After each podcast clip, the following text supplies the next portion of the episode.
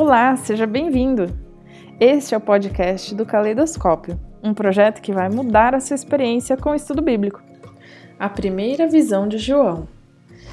Na última parte do primeiro capítulo, vemos a primeira visão do livro. Depois de ouvir uma voz forte como de trombeta, o apóstolo vê o próprio Jesus em sua glória e realeza, aquele que morreu, ressuscitou, venceu a morte e é o soberano dos reis da terra. João faz a exposição da visão de forma curiosa, usando linguagem simbólica. Nessa descrição de Jesus Cristo, podemos encontrar múltiplas referências no Antigo e no Novo Testamento, em especial no livro de Daniel. O título usado em Apocalipse capítulo 1, versículo 13, Filho do Homem, é retirado de Daniel capítulo 7, versículo 13 e 14, associado com o Messias no Novo Testamento. Em Marcos capítulo 13, versículo 26, o próprio Jesus aplica a expressão de Daniel capítulo 7, versículo 13 a ele mesmo.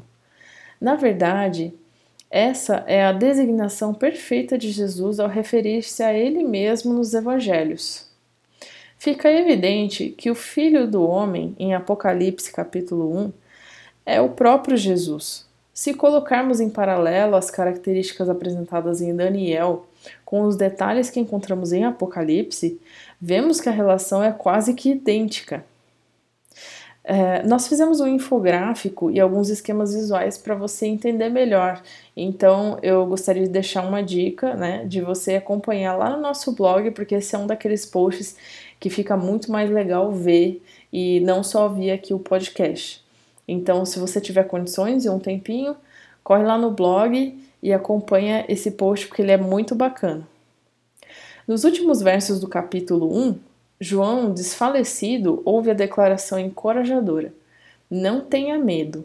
O próprio João ouviu de Cristo palavras semelhantes em Mateus, capítulo 14, 27, e em alguns outros versos no Novo Testamento.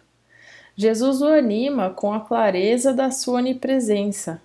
Eu sou o primeiro e o último e com a garantia de sua vitória sobre a morte. Eis que estou vivo para todo o sempre e tenho as chaves da morte e do inferno. O Apocalipse não foi um livro feito com o intuito de nos aterrorizar. Muito pelo contrário, tudo o que foi escrito por João foi com o objetivo de nos mover a ter um relacionamento de amor com o Deus da paz, descrito em Hebreus capítulo 13, versículo 20 descobrir através das páginas do livro o caráter salvador e libertador do nosso Pai e nosso Rei. No amor não existe medo, pelo contrário, o perfeito amor lança fora o medo, porque o medo envolve castigo e quem teme não é aperfeiçoado no amor. 1 João capítulo 4, versículo 18.